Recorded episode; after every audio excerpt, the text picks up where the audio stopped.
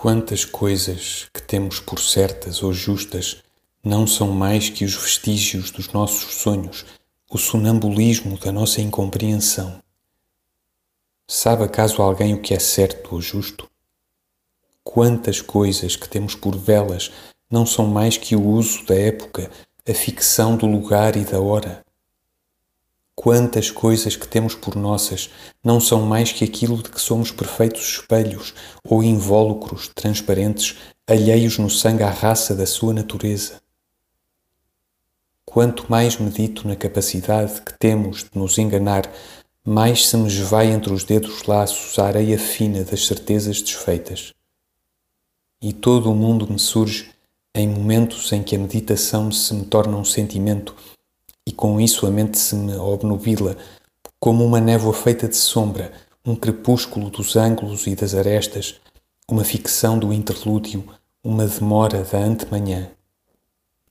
Tudo se me transforma em um absoluto morto de ele mesmo, numa estagnação de pormenores.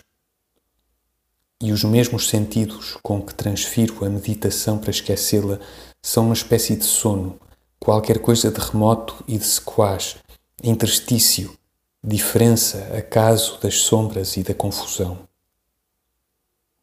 Nesses momentos em que compreenderia os ascetas e os retirados, se houvesse em mim poder de compreender os que se empenham em qualquer esforço com fins absolutos ou em qualquer crença capaz de produzir um esforço, eu criaria, se pudesse, toda uma estética da desconsolação, uma rítmica íntima de balada de berço coada pelas ternuras da noite em grandes afastamentos de outros lares.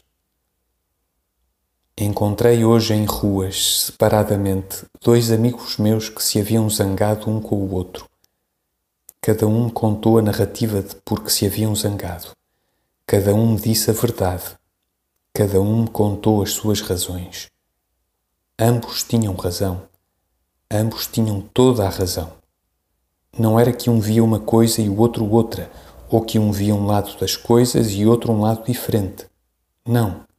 Cada um via as coisas exatamente como se haviam passado. Cada um as via com um critério idêntico ao do outro, mas cada um via uma coisa diferente e cada um, portanto, tinha razão.